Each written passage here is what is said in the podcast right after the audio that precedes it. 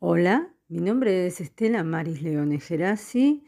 El día 5 de mayo del 2022 participé de la conferencia que dio Marián Costas, tarotista y escritora, en la Feria del Libro de Buenos Aires. A continuación les voy a compartir la parte más importante de esta conferencia que ella dio.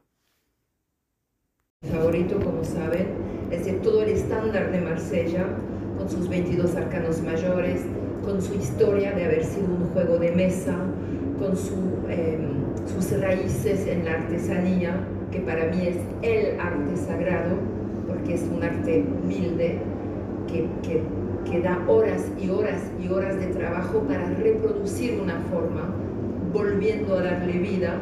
Aquí está Daniel Fidanza, que que dio dos años de su vida grabando el tarot en madera, que sabe muy bien de qué estoy hablando.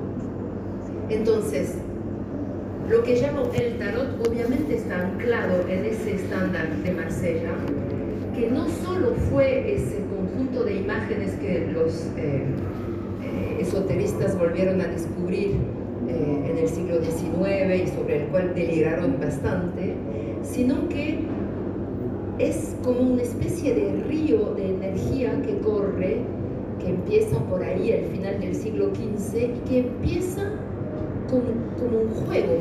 Y en el juego ya están los dos elementos que nos, con los cuales nos vamos a enfrentar cuando leemos el tarot. Está el juego gratuito, el juego por diversión, el juego que me conecta con el otro, el juego que crea un momento donde nos olvidamos de la vida cotidiana, el juego que reemplaza la guerra. Nos vamos a pelear en la mesa de juego para no pelearnos en la vida real. Y ya esta parte del juego es el juego sagrado. Y después hay el juego que se quiere aprovechar, donde te, juegas el sueldo del mes y lo, y pierdes y vuelves a la casa llorando, ¿no? Y para mí, en tarot que estamos leyendo, están esas dos tendencias. Y está en mí como está en ustedes, una tendencia libre, que cuál sea mi nivel de tarot, eh, cuál sea la cantidad de, consultas que me piden, siempre me voy a hacer, o, o, el hecho de hablar en esta feria con este ventilador que lo quiero matar, que me está quitando la conexión con el duende, pero bueno, no importa si no nos vamos a morir de calor, ¿no? Está. Yo, cállate. Entonces, podemos leer el tarot con esta misma libertad con la cual jugamos sin apostar dinero. Pero en cualquier momento el tarot nos va a agarrar por el lado del ego. Ay, soy Mariana Costa, debo ser muy importante porque vinieron todas esas personas. Eso lo hice yo, ¿no? ¿Sabes? Este, entonces, para mí el maestro está ahí. De la misma manera que quizás puedes apostar dinero jugando, pero aceptar que lo puedes ganar o perder y no estar aferrado. El tarot nos va siempre, siempre a, convocar el ego. Siempre. Soy buen tarotista, soy mal tarotista. He hecho una obra en madera que me ha me he demorado dos años en hacer y eso vale un montón de plata y tengo que hacer algo Soy Marian Costa, la maestra de maestros, soy la maestra de los maestros de Argentina. Hay muchos maestros en el mundo entero que nunca han estudiado conmigo, pero bueno, ya me cayó un título del cielo, ¿viste? Y es esa fricción entre la libertad que es humilde pero todopoderosa, porque el poder no es mío, y esa tendencia que todos y todas tenemos, y todes y todix, todo el mundo maravilloso de la diversidad humana, de que se me va a meter un gancho, es inevitable.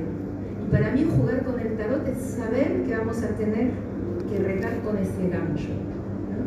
Esa es la primera cosa. Entonces, cuando digo el tarot, podemos hablar también de los oráculos, de pronto vamos a publicar con Grupal un libro y un mazo sobre la lotería mexicana. Vamos a publicar con Grijalvo un libro cuaderno de ejercicio maravilloso que se llama El Tarot para Vivir. Van a tener pronto dos novedades increíbles. Lo que llamo el tarot es nuestra decisión de jugar con las imágenes. Y cuando empezamos a apostar por esa posibilidad de que existe un lenguaje que no está hecho de palabras, que se puede traducir a palabras, que se puede traducir a números, a numerología, donde podemos estudiar palabras claves, todo, todo esto, pero es un lenguaje que está hecho de formas flotando en el inconsciente y en la conciencia colectiva y decidimos convocar esas formas para generar respuestas, narraciones, situaciones. Esto es lo que llamo el tarot. Entonces cuando Ana me llamó y que bajamos en la calle de la Valle a tomar un cafecito y que hablamos del tarot del tango y que me copé, como se dice aquí, no sabía que íbamos a estar encerrados en nuestras casas. No tenía idea que no iba a poder volver a Buenos Aires durante dos años y medio, es demasiado tiempo para mí. Pero puedo decir que ese proyecto me sostuvo. Es decir, me doy cuenta que hay un momento en la vida de cada uno, cada uno de nosotros, donde la aparición del juego del ser en nuestras vidas, cual sea la forma con la cual decidimos jugar. Yo era muy em, fascista en una época. No, no hay que hacer predicción, no hay que ganarse la vida con el tarot, el Rider Waite es malo. Aflojé un montón. Si hay gente aquí que es medium, bienvenidos, bienvenidas enamorados del Rider Waite, somos primos hermanos. Si te ganas la vida con el tarot, mejor para ti, quizás me la voy a ganar un día yo también con el tarot. Es una familia enorme, totalmente disfuncional y maravillosa, es una milonga gigante, ¿no? Entonces, ¿dónde me fui? Es que me está cortando la conexión con el duende, el pinche ventilador. Es que este proyecto me sostuvo. Sí, gracias Daisy por suerte estás aquí. Entonces, cuando entras en relación con el tarot, con lo que llamo el tarot, que es esa decisión de jugar, me doy cuenta que, por eso digo que es un afluente de la vía espiritual, es decir, que es un brazo, una herramienta, un rayo de la divinidad o de la realidad con R mayúscula, no importa si eres teísta o no teísta. Es una forma que decidió eh, encarnarse para ser belleza, juego y relación. Una de las miles y miles de formas, pero tiene algo de conectado con lo que es esencial en nuestras vidas. Y por eso tiene que ser humilde.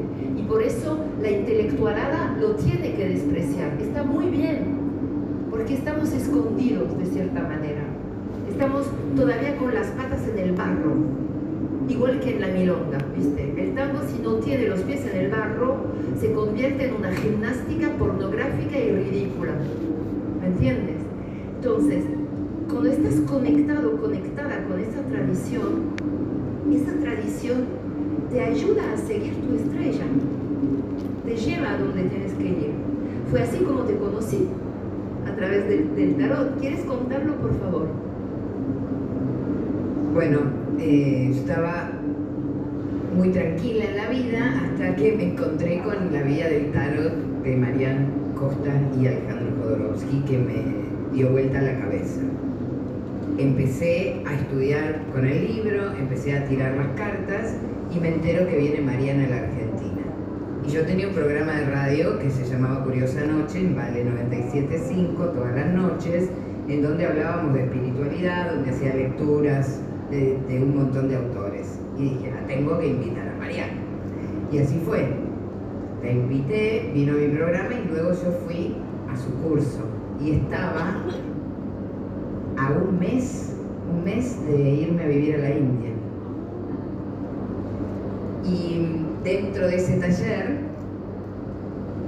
nos hiciste tirar tres cartas y ahí vos me dijiste, ya, vuela, vete.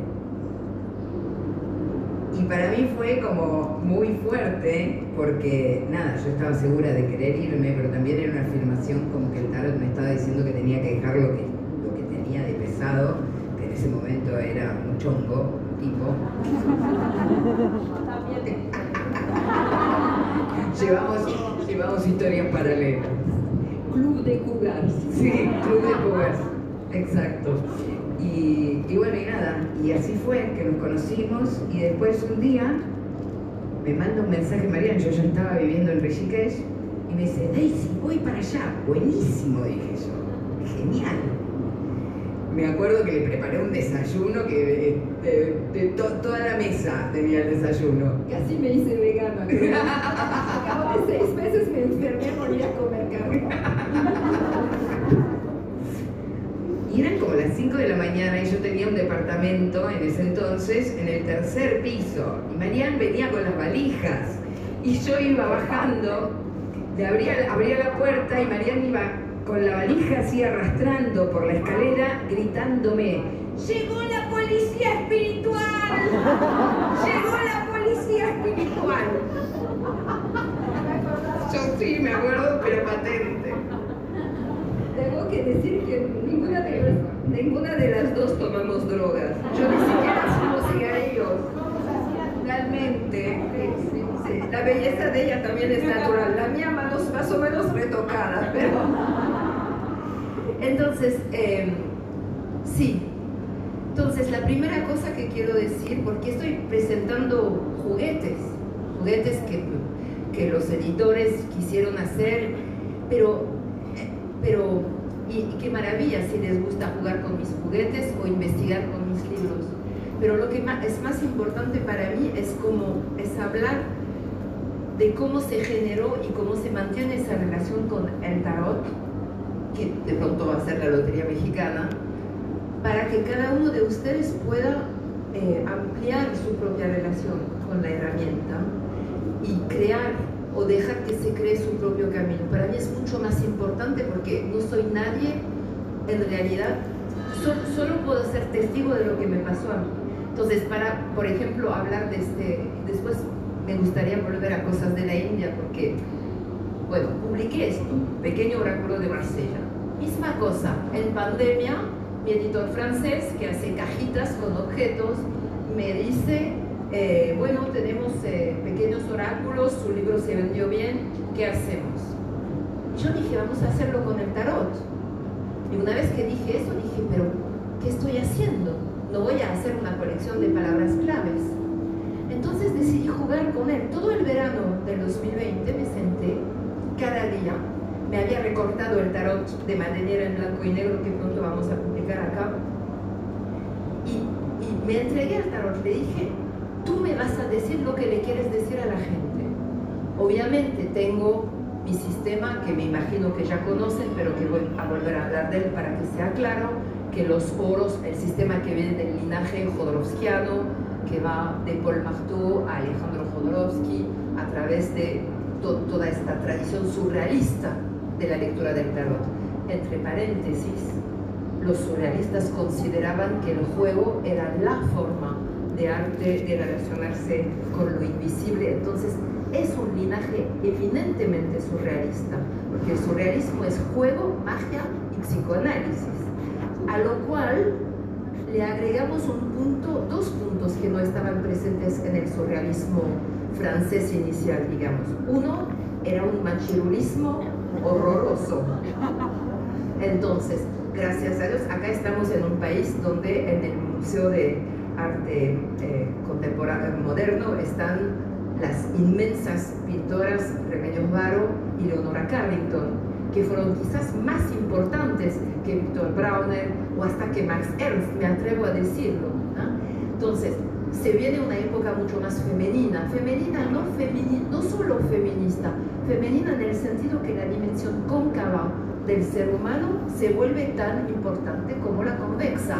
Basta, no es para tanto chicos, todo bien, ¿no? Y la otra cosa es que el surrealismo, eh, emanando de una época muy eh, judeocristiana y muy, todavía muy aplastada por la religión, era un poco a, eh, sin espiritualidad. Pero para mí es, es simplemente un elemento muy reactivo de su época. Entonces podríamos decir que el tarot de hoy es un surrealismo femenino y espiritual, o un surrealismo al cual se agregan esas dos nociones, ¿no? Entonces, decidí simplemente dejar que hable el tarot. Acabo de sacar una carta, my God, se van a reír. Y entonces, obviamente, las cartas de oros iban a hablar en este sistema de todo lo que tiene que ver con pisar tierra, ¿no? Los oros realmente son qué pasa entre la planta de mis pies y la tierra. Puedo sentir a través del ventilador y, del, del escenario que realmente estoy caminando en el, sobre el dorso de un animal gigante que está vivo. ¿Cuál es la relación, la interacción entre la planta de mis propios pies y la vida que se expresa a través de la fuerza de gravedad? No es solo dinero, espacio, cuerpo, necesidades, esto es muy mental. Los oros me dicen qué estás pisando. Cuando miras el cielo nocturno, ¿qué estás mirando? Cuando, cuando tu cuerpo siente, ahora mismo, tu culo en la silla, ¿qué es eso? ¿Qué es esa entidad del sentir? ¿Qué está sucediendo? Si, te adentras a esa realidad del sentir, entras en un mundo que apaga las palabras.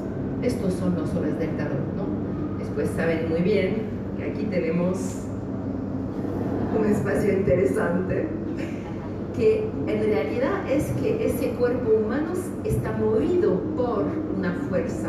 Es el centro de gravedad, es el deseo, es el, la fascinación hacia la belleza que nos mueve a Entonces la belleza está acá y es crear, etcétera, etcétera, ¿no? Los bastos, tum, tum, tum, las copas, muy simple, nada que agregar, y la, espada que atraviesa la corona, la posibilidad de pensar acá y no solo acá en el coco, ¿no?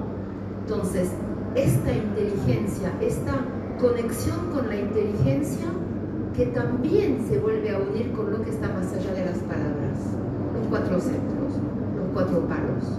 Y algo que el mundo renaciente llamó los triunfos, algo que está más allá de todo lo que sucede en esos cuatro, lenguajes, que nosotros los llamamos desde el siglo XIX arcanos mayores, que no significa absolutamente nada, detentores del gran secreto, es pachirulismo total. Yo prefiero decir los triunfos del tarot.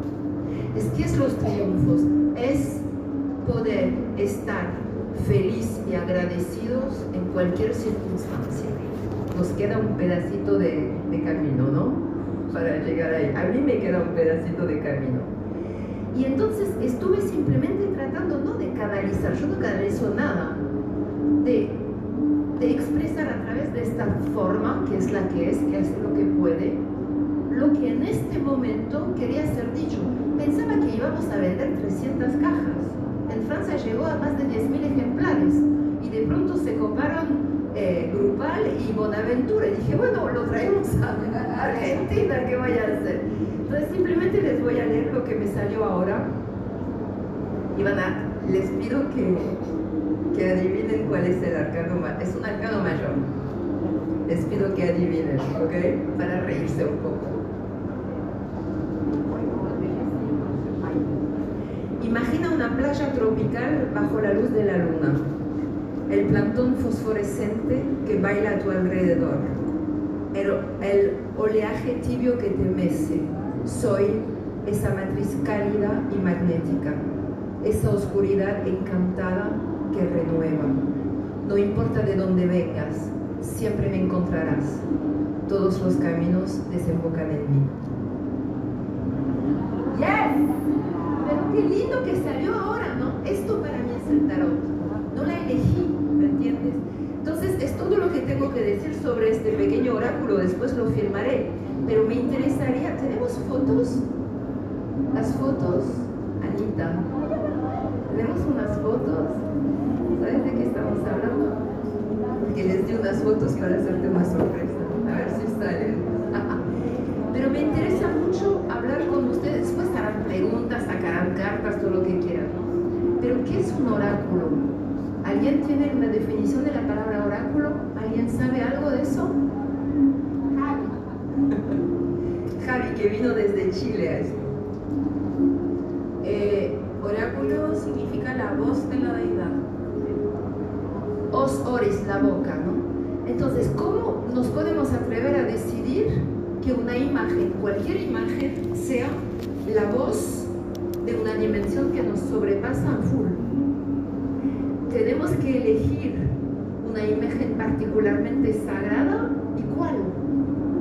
O podemos decidir que cualquier imagen se pueda convertir en el umbral por el cual algo nos habla desde otra dimensión. Y en este caso, ¿qué es lo que se necesita para que se abra este umbral? ¿Hay musiquita friki? ¿O estoy delirando? musiquita friki.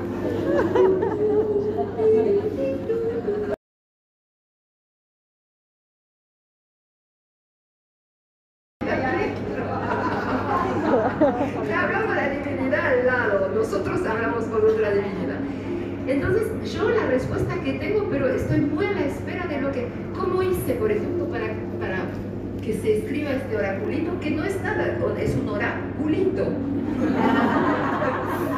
Cada cual puede hacer su propio oraculito y lo harán con el libro que va a publicar Magali en agosto, en septiembre. Porque después de esto creé un libro para que ustedes escriban lo que les venga, ¿no? Entonces, pero la técnica que fue enchufarme en lo único que tengo, que es el aquí ahora. Me estoy poniendo muy en castole, pero estamos hablando de una cosa muy real. Es decir, si la palabra del más allá no está aquí ahora, no está en ningún lado. Y con, esta, con, esta, con este compromiso, que es un juego, entre miles de juegos, y claro, en mi caso yo soy puro pico, eso viene con palabras, pero para algunos de ustedes va a venir como un movimiento bailado, para alguien más va a ser un dibujo, para otra persona va a ser una comida que te sale llena de una energía que, que te sobrepasa muchísimo. Todo esto es oráculo. Para mí el tarot es una pedagogía a vivir esa posibilidad de que algo encarne más que algo más que yo. Pero quisiera, ¿dónde, ¿tenemos las imágenes? ¿O no? ¿O sí? ¿O no? ¿O sí? No las tenemos. Porque quería tener tu, sabes mucho de eso, porque en la India hay muchos lugares que son lugares oraculares. ¿Nos quieres hablar de esto un segundo? Después la gente se va a juntar con tus viajes a la India. Venga, me encanta cuando Daisy habla. No, voy a hablar de, de una imagen que vi en tu mano hace poco, que es un lugar, en, en India hay lugares que se llaman Shakti Pits que estos son lugares donde el cuerpo de la diosa cayó. Es más largo que esto que le estoy contando, pero para sintetizar. Son lugares donde partes de la diosa han caído. Y en este lugar en particular que queda en Assam, que se llama Kamakya, cayó el sexo de la diosa. Y esta diosa tiene una forma maravillosa que es, tiene una flor de loto en lugar de cabeza, y está agachada mostrando su sexo a la gente, desnuda. Todos los años los pandichis que llevan el templo cierran el templo, cierran las puertas del templo porque la diosa menstrua. Y a los dos días, después de que la diosa Kamakia menstrua, abren las puertas y está todo lleno de sangre. Así como escuchan. Entonces los pandichis llevan distintos lienzos, lanas, algodones, embeben todo esto en la sangre de la diosa y se lo entregan a los devotos para que se lo lleven a su casa. Por eso vine vestida de rojo. Pero lo que dice Daisy me parece muy importante, esa noción de una divinidad, una totalidad, una bendición una belleza absoluta, todo eso lo podemos llamar la Shakti, la divinidad, despedazada. Está muy presente en nuestra mentalidad la noción de que podemos tocar las cosas de forma fragmentaria, con el anhelo o la, la añoranza de volver a conectar con la totalidad. Y para mí, los juegos de carta, los tarots, los oráculos son esto, son la propuesta de un conjunto, de un todo, y la, la, maravilla del mismo tarot es que justamente es un mandala, es un, es un todo, ¿no? Del cual podemos empezar conectando con un punto. En el caso que dice Daisy, por ejemplo, el sexo de la diosa. Pero desde ese punto se reconstruye todo. Eh, por curiosidad, toca tu dedo meñique de la mano derecha, agárralo dentro de tu mano izquierda. Recíbelo, como recibirías a un bebé, a un niño. Y hazte cuenta que te estás recibiendo entera, entero en esta mano que recibe. ¿Entiendes? Si, tocas, si toco el hombro de Daisy, la toco a ella, no toco un hombro entonces la propuesta es esta, es cada vez que me conecto con una carta del juego de tarot, yo le voy a dar un carácter sagrado. Porque yo voy a partir de la base que es el primer contacto que hago con una totalidad que a su manera está tratando de expresar una divinidad esperanzada. Eh, ¿Pregunta? Entonces, cambio esto, así puedo... Preguntas, no. Primero, si me permiten, voy a empezar con una pregunta. Cuando vos hablaste y empezaste, Marian, que le contabas a la gente que el tarot es un juego del ser, ¿no? Y que el tarot en un principio podrías utilizarlo como un juego para divertirte o como el juego del ser para profundizar en vos. ¿Qué tan importante es para estas dos cosas el origen del tarot? Porque también la vida es así. Uno puede ir inconscientemente y divertirse o puede profundizar en el ser a través del juego o a través de otras cosas. Pero qué tan importante es el origen del tarot para esto. Bueno, el tarot nace del renacimiento y el Renacimiento tiene una característica, es que es una época como el medioevo en Europa, donde la sociedad europea está obsesionada con la cuestión de nuestra salvación.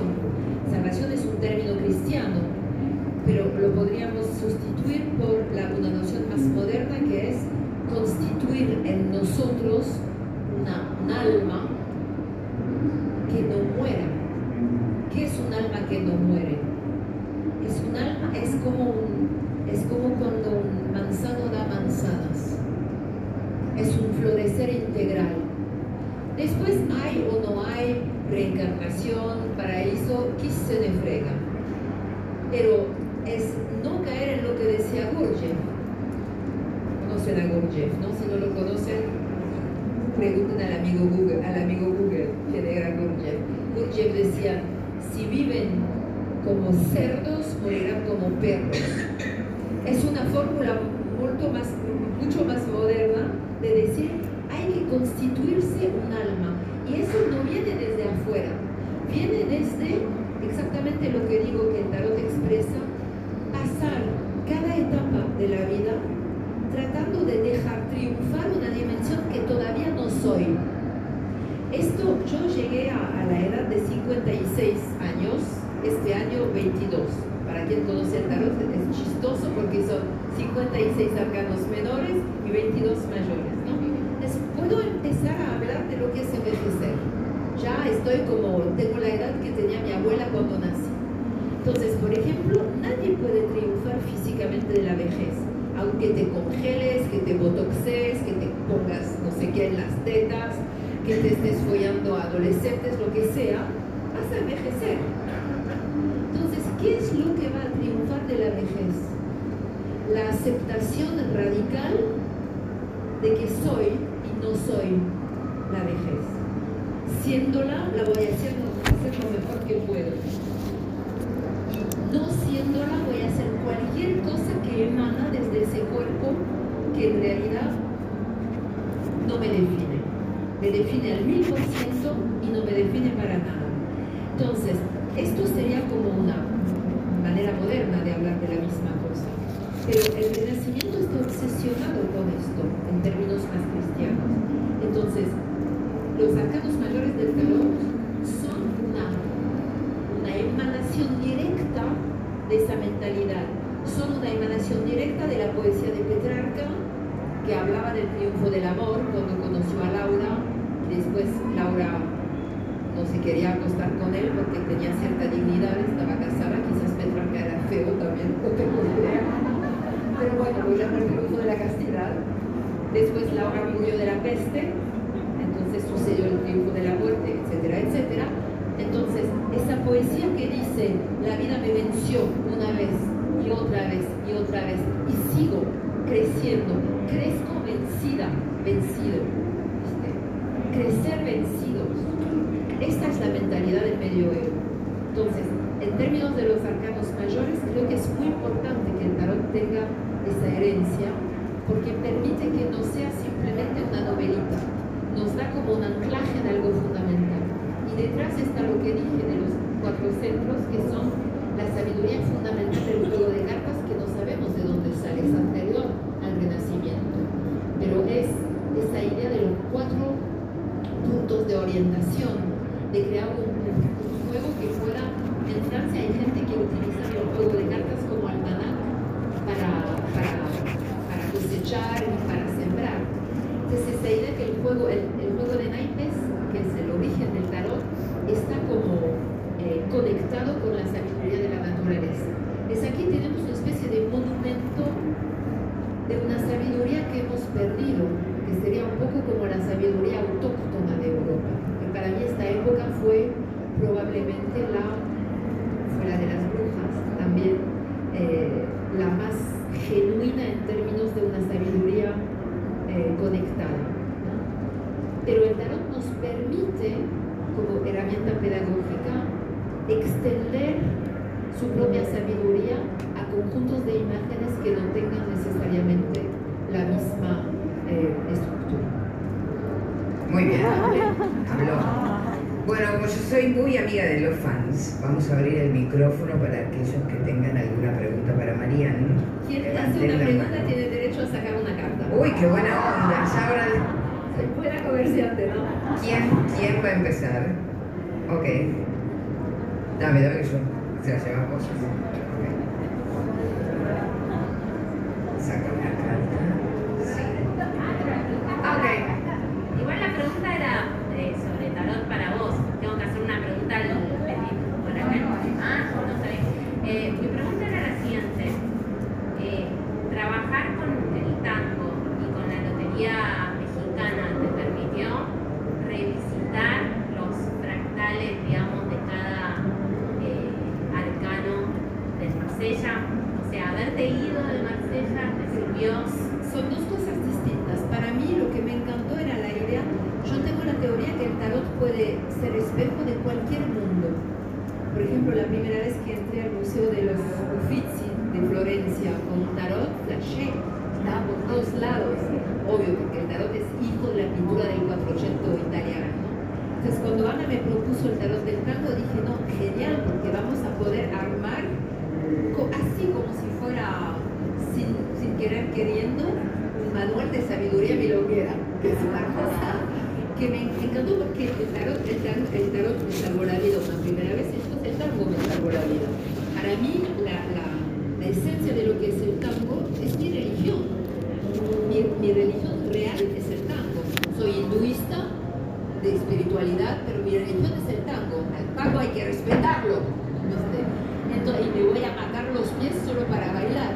Entonces, era la idea de decir, wow, con la estructura del tarot vamos a poder cosechar eh, letras de Mansi, eh, frases típicas de la milonga, situaciones, eh, cosas que tengan que ver con la relación entre el femenino y el masculino y la dimensión queer del tango, que como en el tarot está ya presente dentro, y vamos a poder, primero en una libreta después en talleres y cosas, extenderlo. Eso me encantó. La lotería es otra cosa. La lotería es, son 54 cartas, la del gallo, y es que necesitaba un, compañero para leer el tarot conmigo. Y hace mucho tiempo que me fascina la lotería y todavía no sé por qué es tan eh, inteligente. Pero descubrí que es prima hermana del tarot. Todo esto va a estar en el, en el libro, pero básicamente la lotería mexicana tiene su origen en las loterías italianas y los juegos de mesa italianos del Seicento. Es decir, que toda esta historia de xilografía, de impresión de imágenes, hace nacer el tarot de Marsella a la misma vez que el Medivice, el juego de la Oca, que son los ancestros de la lotería mexicana. Entonces mi teoría es, y además amo a México, y en la lotería está, además de ese fondo, está la, la cosmovisión eh, indígena mexicana, la historia de México, etc. Y además es tan hermosa la lotería que cuenta. Pero lo que me di cuenta es que le encanta, es como dos primas o dos mellizas que hubieran sido eh, separadas al nacer. En un taller que vi recientemente, una mujer sacó la luna y quiso confirmar con la lotería y le salió la luna y el camarón. Me este, y vas a ver cuando uses la lotería. Entonces es como tener una especie de de que no parece ser nada con su, con su bolsa de medicina que viene a leer el tarot contigo. Es una evolución, una abertura. Son dos, dos temas un poco diferentes. A no ser 78 por ahí, al funcionar, digamos, su funcionamiento el de la lotería es diferente al del tarot. Por eso Nada que, ver. lo complementás, sí, digamos. Sí. En una lectura de tarot de repente y yo siempre le he dicho a mis alumnos de crear su propio, no tarot, sino oráculo. Para mí es muy importante resumir tu vida y tu propia cosmovisión en un mazo, en un juego. Entonces yo empecé a dibujar el mío, tenía 20 años y todavía está en proceso, porque dibujo como el culo. Pero es muy lindo porque es crear los arquetipos que te corresponden. Pero la lotería tiene esto para un pueblo, para más que un pueblo, tiene esto, viene de, de Italia, España y llega a México después se extiende en todas Américas porque los gringos están enloqueciendo con la lotería y de pronto Sudamérica también. es como una especie de autotarot eh, que hace un puente entre Europa y, y América. Pero les aconsejo dibujar su propio oráculo. Que no sea un tarot, no importa, pueden ser 20 cartas, 15 cartas, 35 cartas, pero pon tu propio mundo, tu propia fantasía en un oráculo, es muy importante te, te, va a servir de espejo, te va a hacer entender quién eres. Gracias. Había una frase también que me vino cuando preguntaste por el oráculo, es la frase esta de Heráclito cuando habla del oráculo de Delfos, dice, no afirma ni niega, sino que señala. Y creo que eso es algo bueno como al tener el Me encanta. Vamos a ver qué señala. ¿Es una pregunta? Sí, súper. Genial. Dime cuál es la carta. No, la pregunta es, eh, siempre pregunto por lo mismo, mis estudios, mis trabas para hacer algunos trabajos, la tesis y demás, y me salió el caballero de espadas. ¿Cuál? Caballero de espadas. ¡Ay, genial! Entonces ya sabes. Saltar el abismo. El caballero de espadas tiene esa, esa carita al lado, que siempre me ha encantado, porque puede ser o que dejó ideas antiguas, o que se pasea con su duende. Para mí el caballero de espadas está con el duende hablándole al lado también. Eso no lo digo en un libro, si no me van a tratar de friki, ¿no? Pero siempre con que tiene esa inteligencia que no es suya, como un pájaro que estaría en su... Y, y para mí es una mujer escondida, es, es Juana de Arco el caballero de espadas. Está ahí y le está hablando su, su duende, dice, ve a destrozar a los ingleses. No, no, no quiero porque ya me quemaron una vez, me voy a otro lugar. Entonces algo que, algo que ver con dejar que una dimensión mucho más eh, ilegítima en términos académicos se ponga en marcha. ¿Quién más? Y es hasta cuándo vamos, estoy en trance. Ah, bueno, hay que apurarse. Cinco minutos quedan, dice mi jefa. Chiquita, pero es mi jefa. Es terrible. La La amo, la conozco desde hace muy poco, pero la amo. Tengo dos jefas, esta que es flaca pero terrible también, y esta, ¿viste? Dos fuerzas editoriales intensas. Dime. No, tienes que, tienes que chupar la polla.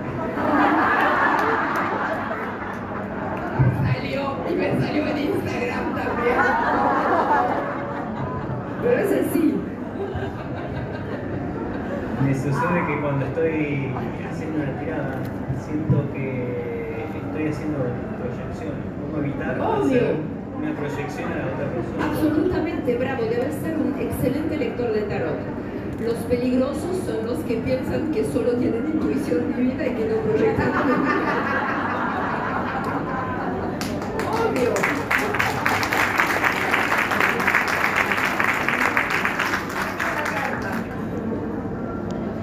decir cómo manejar la proyección. Es muy importante. ¿Cuál es? Caballero de copas.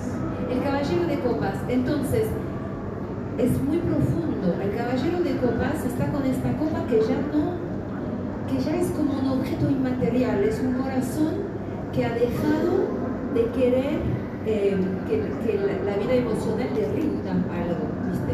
Pues para mí el caballero de copas tiene que ver con aceptar que te quiebra el corazón. Y la verdad es que para trabajar con el tarot y aceptar que sí estamos proyectando todo el tiempo, que, que a pesar de que quisiéramos ser eh, impalpables y absoluto y puro amor para los demás, estamos con el ego, está ego, y yo, y yo, hay precious, ¿no? Todo el tiempo, yo más que, que nadie.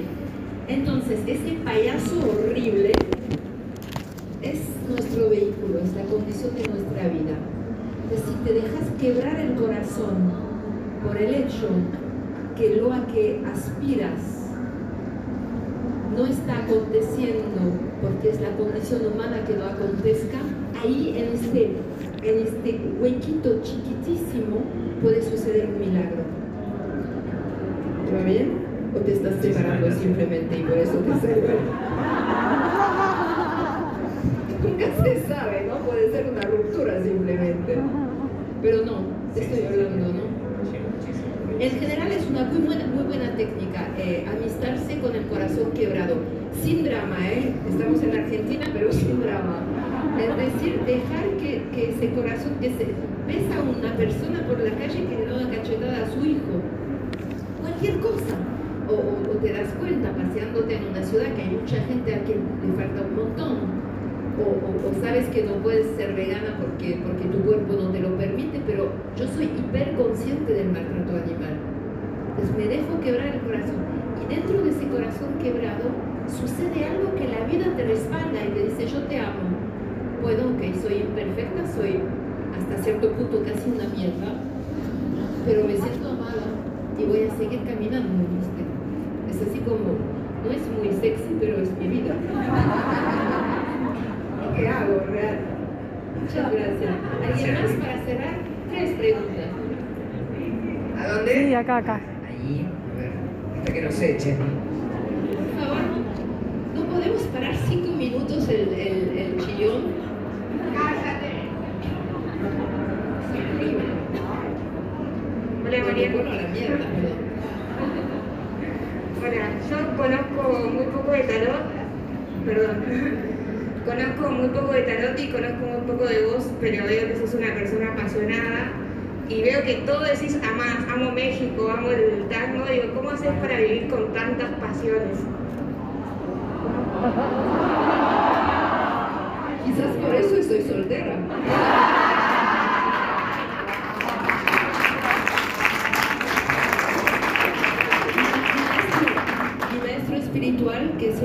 francés Arnaud Desjardins, que falleció en el 2011, escribió un libro que se llama en francés L'audace de vivre, la osadía de vivir.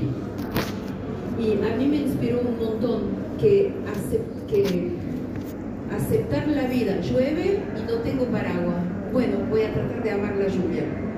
¿Viste? Y en realidad los últimos 10 años de mi vida, en que me entregué bastante a la práctica espiritual, fueron averiguar apostar por eso Hay gente que lo hace, hace más discretamente. Yo tengo una personalidad muy fuego, pero conozco gente muy sobria que hace lo mismo. Apostar por eso te rinde, de cierta manera. Claro, eh, porque las emociones personales de que ah, no tendría que ser así, eh, te comen un montón de energía. Entonces, aceptar, amar lo que se te presenta, que es la pasión de, de la aceptación de cierta manera, una aceptación positiva, no digo una aceptación de víctima. ¿no? Por ejemplo, en este momento donde vivo hay pérdidas de agua pero no es el momento que venga el plomero por cuestiones de dinero. Tengo que aceptar que, que tengo, que tengo agua que, que, que, huye de la pileta, que tengo que limpiar, pero eso se convierte en un juego. ¿Me entiendes? Es como cuando un niño tiene que pasar algo inconforme. Mi sobrino lo, lo tuvieron que operar muchas veces de un ojo porque iba a perder el ojo. Tratar de presentarle como si fuera un juego en la medida de lo posible. Y eso te limpia las emociones inútiles, entonces te da un montón de energía que te permite sostener la pasión. Para mí es así como funciona. Y también si alguien se quiere enamorar de mí, por favor, ya dije la, la, la, ruptura anterior. Primero pasa por el filtro de los amigos. Así que vengan para este Bueno, tenemos que cerrar. Sí, pero tiene que sacar una carta. Sí.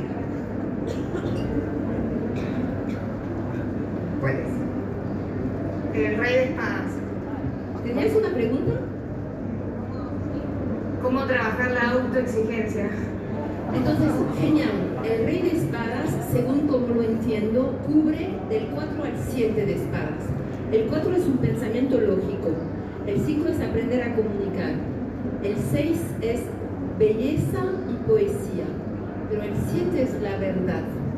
Y la verdad es que solo puedes lo que puedes.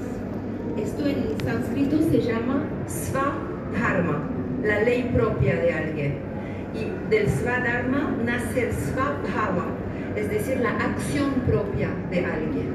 Entonces, para contradecir la dimensión neurótica que todos llevamos de una forma u otra, entre las cuales puede ser el odio a el victimismo, la autoexigencia. Hay como un abanico bastante reducido que nos toca a todos, ¿no?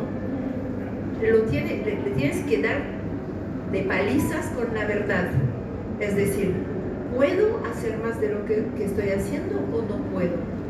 Y si no puedo, cae al pico, hijo de las remil Porque la verdad es hiperpotente y detrás de, justo respaldada, está el 7 de espadas, que es la verdad, la verdad objetiva. Se respalda en la belleza. Es una vez que tocas la verdad, ah, puedes descansar en belleza. Entonces, preguntar, ¿qué dice mi locura? ¿Qué dice la realidad?